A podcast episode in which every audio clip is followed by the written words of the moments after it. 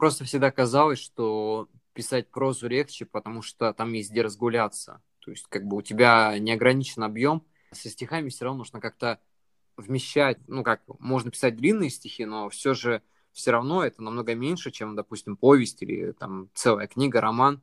Тебе нужно вложить в этот небольшой промежуток столько всего, эмоций, мыслей, какую-то грамотную подачу, чтобы все это доходило до человека, вложить э, просто душу туда, мне кажется. Поэтому мне всегда казалось, что писать стихи намного сложнее. Самое еще забавное со стихами, что э, раз я сказала, да, что это на эмоциях, на драме, на безответной влюбленности все. Представляешь, что настолько было важно на тот момент вся эта грусть, что ей нужно вот посидеть, облечь как-то в слова и так далее. А проходит там шесть лет, и ты уже не помнишь, кому посвящен этот стих, я не подписывала, потому что я думала, что ну ведь никогда не забуду. Так грустно было, так грустно. Оказывается, вот все проходит и все нужно подписывать. Также, мне кажется, даже прототипы героев нужно подписывать, а то потом повзрослеешь и забудешь, про кого это ты все рассказывал, кого имел в виду. Ну да, то есть э, все равно это стихи для меня это что-то очень далекое, потому что я могу их только читать, писать. Мне это очень сложно дается. И по поводу эмоционального состояния, знаешь,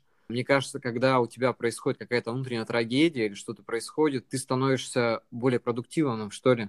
Тебе хочется творить. Это как э, какое-то подсознательное ощущение, что нужно что-то делать. Я просто помню, что когда я садился да, за тот же Вселенский район, я написал за полтора там или два месяца, что-то такое. Потому что мне очень хотелось это делать, у меня происходили такие не очень хорошие события в жизни, и я просто помню, что я ушел в него с головой. Полтора или два месяца я практически безвылазно его писал, у меня было такое желание, я вдруг в один момент понял, что меня это затянуло. Возвращение в реальность, кстати, к тому моменту уже было более таким облегченным, потому что все проблемы уже как-то решили сами по себе, что ли. Как-то так. Если для начинающих писателей, вот, все равно очень... Я сказала, что мне не получается двигаться в творчестве по Кингу, но я, наверное, хотела бы порекомендовать все-таки прочитать как раз эту книгу «Мемуары о ремесле», порекомендовать обязательно книгу, которая называется «Литературный марафон». Я боюсь, что я неправильно произнесу. Нана Райма. Это каждый год в ноябре устраивают литературный марафон, забег такой на 50 тысяч слов, когда весь мир в едином порыве пытается написать свои супертворения. Мне кажется, не обязательно тоже писать это в ноябре, но иногда устраивать себе такие всплески и такую супер, не знаю, задачу, супер дедлайн себе поставить иногда очень круто. И там рассказывается как раз в этой книге «Литературный марафон», как преодолеть различные писательские затыки, как разрешить себе писать, когда пишется плохо или когда совсем не пишется. Написано с такой теплотой, с таким юмором, то я ее раз в год перечитываю, она меня очень вдохновляет. И третья книга, которую я хотела бы посоветовать, это Рэй Брэдбери «Дзен в искусстве написания книг». Это сборник эссе Брэдбери, как, как раз вот, где он говорит о писательстве в разные годы. Там есть чуть-чуть повторов, ты понимаешь, что он настолько верен себе, что там, допустим, некоторые мысли из года в год у него все так же повторяются. Она просто невероятно вдохновляющая и может как и для меня, допустим, стать настольной, если там, допустим, как-то что-то не идет или хочется прям глоток вдохновения, я открываю, могу прочитать любое эссе, которое здесь написано, и оно вдохновит. Там тоже есть определенные советы, но такие не поучительные, не про две тысячи слов там, не только про это, а про то, как кормить свою музу, водить самого себя в библиотеки, в театры, гулять по ночам, больше общаться с людьми, подмечать жизнь, насыщаться, чтобы потом действительно было о чем рассказать. То, что ты говорил, да, сделать определенные перерывы, чтобы наполниться и было потом о чем. Я не помню уже, какой мысли я решила взять эту книгу в руки, когда ты говорил, он пишет, что, цитата, «Каждое утро я вскакиваю с постели и наступаю на мину. Это мина я сам». И дальше идет мысль о том, что потом целый день он собирает себя по кусочкам, пока пишет текст. И это настолько пронзительно прям про меня. Мне кажется, что когда я что-то создаю, даже пост, даже пост в Инстаграме, когда он мне нравится, я собрала все свои мысли и объединила во что-то одно, мне кажется, что я собрала себя по кусочкам, устаканила и чувствую какую-то вот эту вот гармонию и порядок определенный, похожий на собирание пазлов. И вот иногда ты, получается, собираешь маленькую картинку, как вот для детишек, да, где такие крупные-крупные пазлы. А иногда вот пишешь роман, и вот он такой огромный и большой, и очень маленькие. Иногда это дешевые пазлы, когда ты там пытаешься соединить кусочки сюжета, и они нечаянно встают не в те места. Никогда не покупайте дешевые пазлы, это то еще мучение. Я знаю, о чем говорю. Вот, я очень люблю пазлы собирать. Ну, это хорошее вот. сравнение, очень хорошее. Да. А когда ты собираешь дорогой пазл, это кайф, потому что очень редко когда вот оно встанет не на то место. И редко, когда там бывают потерянные, потому что это очень обидно, когда ты сам ничего не потерял, ты собрал картину, там чего-то не хватает, чувство такой незавершенности. И мне кажется, что когда я ставлю вот последнюю точку и отправляю в печать на тираж, то у меня прям такое чувство, что я вот вот эту вот последнюю докладываю и провожу рукой. Знаешь, может быть, видел или когда-нибудь сам собирал, и люди потом гладят вот этот пазл. Да, да, да, да.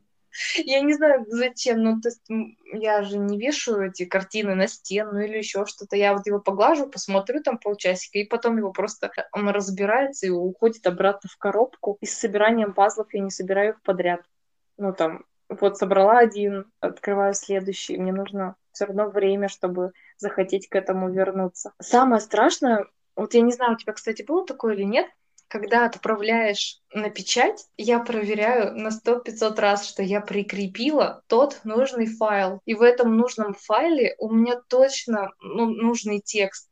А то мало ли что там случилось, пока я редактировала или еще что-то. Особенно, когда прям первую-первую версию отправляла, я уже думала, что мне придется просить кого-нибудь другого это сделать за меня, просто кнопку нажать. Такая легкая форма ОКР. Вот когда ты такой, точно, это точно все правильно так и есть. И ошибки мне иногда даже снились по-моему. Вот что-то такое, что ты, да, просыпаешься и понимаешь, что у тебя в книге все не то. У меня были такие моменты. Иногда бывало такое, что, знаешь, э, еще хуже. Ты отправляешь файл, а потом понимаешь, что в нем все-таки находишь какую-то ошибку, а ты уже отправил все это дело.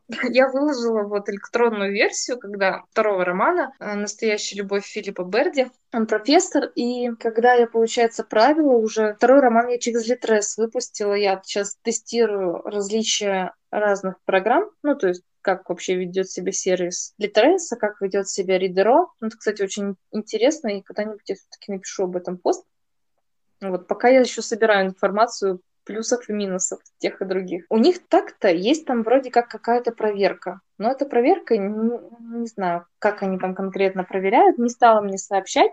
Там в самом конце я добавила после уже благодарности, написала с теплом Данька Вишневская и что-то пошло не так, и вот э, кусочек от Даньки перелез в самый верх, и там получилось а, во второй или в третьей строчке, еще в самом начале, то, что еще в бесплатном фрагменте, там получилось професс Даньк, Сора, ну, как бы вот оно прям стало еще в середину слова. Как-то, видимо, там что-то пошло не так. И вот-вот первая опечатка, которая прям вот не то, что на первой странице, на третьей строчке, а я ну просто добавила вот это с теплом прям в самом-самом конце. И я не увидела, что оно продублировалось почему-то еще и вот и туда. Раз это была уже не первая книга, ну, как бы вторая большая, я так называю, я уже просто посмеялась над этим, исправила и отправила на модерацию еще раз. Но они там неделю модерировали и новую версию запустили. Сейчас перед конкурсом я решила еще раз перечитать и нашла еще несколько незначительных опечаток, но ты понимаешь, что разрешаешь немножко себе ошибаться уже по чуть-чуть. И так в любом моменте тебе прям вот иногда страшно заходить в воду, но когда ты уже немножко узнал это озеро, то в следующий раз нормально пойдешь. Не так страшно. Мне кажется, надо людям учиться разрешать себе ошибаться. Тогда они делали бы гораздо больше. Но особенно то, что поправимо. Да, я думаю, что так оно и есть, потому что, знаешь, мы часто боимся совершить какие-то ошибки, от этого иногда становится еще хуже. Но все-таки это все равно влияет на человека так или иначе. Мне кажется, что в творчестве совершение ошибок, э, смотря каких, конечно, но большинство из них это нормально. То есть все равно мы имеем право на ошибки. Да и как и любые люди. Ты рассказывал там про услуги корректора и так далее. Мне бы хотелось еще добавить, что очень сложно на самом деле с корректором, когда ты сам не можешь его потом перепроверить. Я заказывала, получается, у Ридеро с вечным летом. У них прям прописано процент ошибок, который может оставить себе корректор ну, сколько-то пунктуационных, сколько-то орфографических и так далее. Сколько он может не заметить, и это нормально. И на самом деле это очень большой процент. Ну, то есть, если человек пишет относительно грамотно и сам там на очень количество большой раз вычитал и разбирается в пунктуации, в отличие от меня, то он, скорее всего, допустит столько же ошибок, сколько мог бы оставить тебе корректор. Поэтому вот это тоже такое, ты прям должен быть уверен в этом человеке, чтобы он тебе поправил, если ты не можешь за ним потом увидеть, что плохо он сделал или хорошо. Настоящая любовь Филиппа Берти у меня было очень большое количество бета-ридеров, 75 человек или 76 примерно. Это люди, которые прочитали первый, второй или третий черновики ну, каждый на своей стадии. Некоторые люди прочитали несколько черновиков, за что им огромное спасибо за это терпение. И прислали мне мои, ну, скриншоты с моими опечатками, с шероховатостями, либо там, допустим, с какими-то неправильными моментами. И представь, 76 человек, прочитав весь текст не на один раз, не за... ну, я параллельно с этим перечитывала же еще, не заметили таких э, моментов, как солнцезащитные глаза. Вот, там женщина сидела в солнцезащитных глазах. Вот. И то, что там на доске была скатерть, а упала простыня. И там много вот таких моментов. Это то, что... А часть людей, получается, допустим, они видели а, один процент, ну, допустим, 30 процентов одних опечаток, другие видели 30 процентов других, иногда соприкасаясь. Но не было такого, который бы вот на один черновик выдал бы все опечатки разом. Не было настолько вот идеальной вычетки, что тоже нормально глаз замыливается. И плюсом были люди, которые присылали неправильные варианты. То есть они хотели правильный вариант, а, заменить на неправильный. Ну, допустим, какие-то слова, должны были там слитно или раздельно, и они решили, что нужно писать раздельно, допустим, или наоборот слитно. Но проверяя потом на сайте на Вики, и есть еще грамота.ру, по-моему, если не ошибаюсь, он так называется, но у меня в закладочках. Очень классный сайт, действительно очень много что мне подсказывает вот как раз вот про моменты слитно-раздельно чикс дефис. И они пытались, ну, то есть человек ищет ошибки и сам еще предлагает тебе ошибку. Вот. Это тоже нужно помнить, что, допустим, даже твой просто читатель, да, которому покажется, что здесь ошибка, на самом деле будет неправ, потому что максимальной грамотности у всех нет. Или, допустим, был момент, когда девушка предлагала заменить а, «вы» везде написать с большой буквы. «Вы» и «вас». Ну, это же как бы негласное правило. На самом деле можно не использовать это. Ну, то есть как бы... Ну да, когда оно там, допустим, в тексте единожды, да, один раз там один герой обратился к кому-то и прям вот вежливо и на «вы», оно вот нормально смотрится действительно в тексте, но когда я увидела, что у меня там много этого обращения, оно очень сильно врезается, оно некрасиво смотрится. И тогда я уточнила уже у человека, который профессионально занимается редактурой, стоит ли мне так делать или нет, у нескольких людей. И сказали, что нет, не стоит. И мне кажется, что так действительно выглядит симпатичнее. Был момент, допустим, там в одном месте, так скажем, ну ладно, нет, это будет, будет спойлер уже. Но человек как-то не догадался, что должно быть именно так сейчас. Может быть, от невнимательности. Не совершает ошибок только тот, кто ничего не делает, но при этом нужно уважительно относиться к своим читателям и стараться сделать хороший продукт. Ну да, и в любом случае, мне кажется, что на выходе в книге, ну, когда книга выходит, нужны какие-то бета-ридеры, которые прочитают, просто посмотрят, найдут какие-то... Хотя бы, знаешь, не то чтобы ошибки, а опечатки. У меня бывает такое, что я уже потом нахожу опечатки. На самом деле нужно собирать определенное количество человек, э, чтобы они прочли, посмотрели, потому что у писателя, когда мы пишем книгу, у нас глаз очень сильно замыливается, мы не замечаем каких-то вещей. Девушка одна подсказывала не в опечатках, а именно по сюжету, именно по структуре, по смыслу. Допустим, ты сперва такой думаешь, нет, я не хочу больше ничего дописывать, а потом думаешь, нет, так стало даже лучше. И она сказала, что нужно дописать концовку, чтобы дожать, чтобы было сильнее, потому что, ну, ты такой, вот читаешь весь роман, ты же ждешь как раз вот этого логического завершения, а оно получилось в первых черновиках достаточно скомканное. И я понимаю, что это прям моя беда тоже в том, что, как объяснить, боишься затратить время других людей слишком сильно, слишком долго, вот, может быть, потому что меня очень часто перебивали раньше. Ну и сейчас мама меня очень часто перебивает. И ты пытаешься просто в захлеб, если тебе что-то нужно рассказать, ты пытаешься прям все, все сразу вот, чтобы успеть дойти до логического завершения, пока тебя не перебили 10 раз. И потом в тексте ты вспоминаешь, что никто тебя перебивать не будет, ты можешь написать столько, сколько тебе нужно. И в «Вечном лете» тоже мне то же самое сказали, что нужно дописать концовку, и я тоже ее расширяла после черновиков. Каждый раз была такая скомканность в конце, которую потом удаляла. Ошибки, они так или иначе, они неизбежны.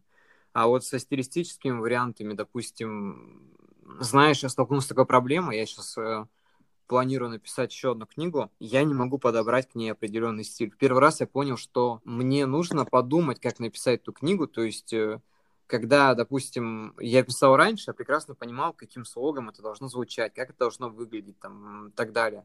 А теперь я понимаю, что я хочу что-то новое. И я просто немного затормозился на этом, пока что подбираю определенный стиль. Э, Каком, ну, знаешь, для меня это необычное, потому что немного, наверное, вдаваясь в подробности, эта история будет рассказана от э, имени 16-летнего мальчика. И сейчас uh-huh. просто оглядываясь назад, там, лет назад, я понимаю, что я уже не помню, как... Нет, я понимаю, как, возможно, он мыслил, как это происходило, но я прекрасно понимаю, что когда я начинаю писать, это выглядит немного по-взрослому, что ли. Ну, то есть не так это было. Вот надо именно подобрать какой-то момент, который полностью передаст эти размышления, мысли, события и так далее – Потому что сейчас, как я это вижу, наверное, уже за 12 лет там много чего изменилось. То есть я не могу просто вернуться в 16-летний возраст, допустим, и снова пережить так как с такими мыслями, которые были тогда. У меня еще, знаешь, как сложно, потому что, ну, не знаю, мне кажется, это все, наверное, про себя так думают, что они немножко отличаются от других, да, в каком-то таком в мировоззрении. И мне кажется, что я всегда мыслила чуть-чуть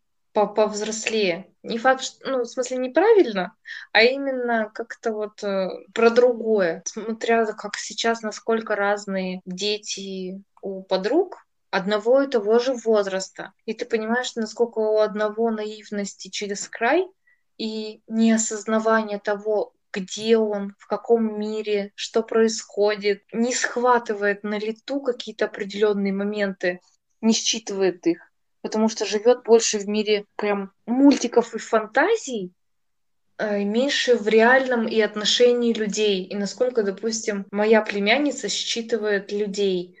Как, вот как объяснить? Ну, то есть она прям ей также 8 лет, как и тем. И те не понимают про взаимоотношения взрослых ничего, а этот ребенок, он там, допустим, ты про что-то говор... я говорила про одного молодого человека, и она такая, ты что, влюбилась, да? Я так думаю, вот я про разных говорила, но она прям почувствовала в какой-то момент. Вот, она спрашивала про разводы, про еще что-то. Она делала потом логические выводы про других людей на основе того, что я сказала, вот, про, про отношения и так далее. Мне было очень сложно. Ребенок 8 лет спросил меня вообще про брак, про вступление в брак, про разводы и про все, про все. Ну, объясняю же, что впитывает как губка, и я понимаю, что каждое мое неверное, это неаккуратное слово может как-то, может быть, ее травмировать или как-то повести не туда. И вот ты объясняешь так, так, аккуратно, про себя рассказываешь и объясняешь. Но я попыталась привить ей мысль о том, что очень важно, что счастье зависит очень сильно именно от тебя, а не, от, не только от отношений. И не нужно его максимально искать именно в отношениях, что нужно сперва вот про себя. И тогда можно научиться быть счастливой и так далее. Когда ты цельный, что она просто переживала там, допустим, что там кто-то из родни вот одинок, да, и у нее такой вот, наверное, несчастно там или что-то. Очень мало как бы таких правильных моделей просто семейных в ее окружении. Вот, а я пыталась привить, что должно быть уважение и любовь, а не просто для галочки. Вот такая мысль, в общем, была. И она, когда столкнулась и увидела очень токсичные отношения, она пришла к такому выводу, что ну это же очень грустно, зачем вот он ее там там как раз вот про то, что человек бил другого человека, и она говорит, что это грустная история, и так не должно быть. Почему же она вот не ушла от него? Почему же она не любила, говорит, себя? Ты же сказала, что нужно любить себя. Если, говорит, любишь себя, ты же не дашь себя ударить. Ну, прошло полгода, и она запомнила вот эту фразу. Вот я хотела сказать, что насколько разные дети. И вот ты будешь описывать этого мальчика, ты будешь описывать его себя, и смотря где он тоже вырос, да, вот, насколько у него будут взрослые или наоборот инфантильные мысли. Вот, когда я смотрю социальные сети, типа наподобие ТикТока, я не знаю, какое мировоззрение в 16. Либо я читаю э, некоторые книжные блоги э, у девочек в 12 лет, и вижу, насколько она там, допустим, читает ту же классику и разбирает ее, и не говорит, что фу, как сложно, а разбирается во взаимоотношениях людей, и в сложностях. Про своего персонажа знать, да, допустим, каким он рос и кто он, и как он будет по этому говорить и думать. Когда все-таки понимаешь, что молодежь что-то читает, чем-то занимается, все еще не потеряно. И, кстати, вот эти взгляды, допустим, допустим, детские рассуждения на взрослую жизнь, они иногда чаще всего становятся более верными, потому что мы взрослые ну как, мне кажется, что чем мы старше становимся, тем меньше мы начинаем разбираться в чем-то. То есть все кажется, знаешь, либо все начинает казаться, что какие-то вещи это в порядке вещей. Падает уровень нормы, да. Да, да, да, да, да. И вот все, что происходит, кажется вполне нормальным, хотя лет 10 назад ты бы сказал, да что это вообще такое? Так не должно быть. Меняется что-то все равно. Не знаю, это, наверное, больше свойство человека, который адаптируется под любые обстоятельства и старается как-то приживаться к чему-то. Да, вот, принимать что-то такое. Но иногда мне кажется, что можно просто как-то отказаться это принимать. Не знаю, очень сложно об этом рассуждать, потому что я сам, наверное, немножко запутался во взрослой жизни, и иногда все-таки интереснее услышать мнение со стороны, особенно а, мнение кого-то помладше, кто смотрит на это все. И иногда слышишь даже какие-то более сильные а, истины, чем те, которые приелись уже тебе. Я думаю, что мы будем плавно подходить к концу. И знаешь, по традиции наших постоянных выпусков, я хотел попросить тебя пожелать нашим слушателям и читателям что-то от себя. Ну, давайте тогда подведем под такой под итог самого подкаста. Это найти себе дело по душе. Может быть, оно будет какое-то дополнительное к работе, может быть, заменяющее. В этом, кстати, вообще в поисках себя я такой пропагандист. Добавлю, что очень советую почитать книги Барбары Шер. Достаточно будет двух, потому что потом мысли повторяются. Самое главное, мечтать не вредно, и отказываюсь выбирать про разные типы людей, про дайверы и сканеры. Вот, это, возможно, прям откроет вам глаза на себя, какой вы тип личности, и сколько дел вы хотите делать и каких именно. Там очень классно рассказывается про мозговые штурмы, как возможно ну, из разных ситуаций выходить. Вот очень много про творчество как раз. И эти книги очень хорошо подойдут тем, кому не нравится... Блин, как же этого зовут самого главного, одного из главных. Брайан Трейси, там, выйти из зоны комфорта.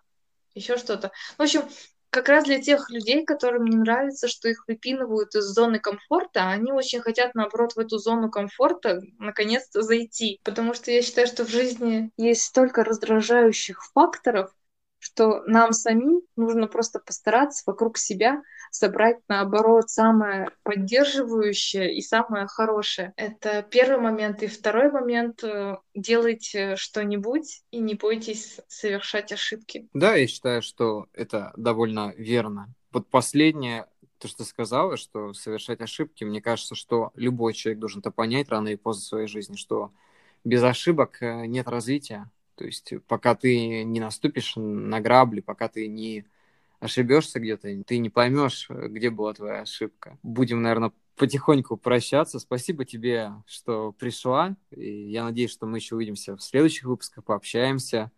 Мне было очень приятно послушать тебя. Поэтому до скорых встреч. Пока-пока.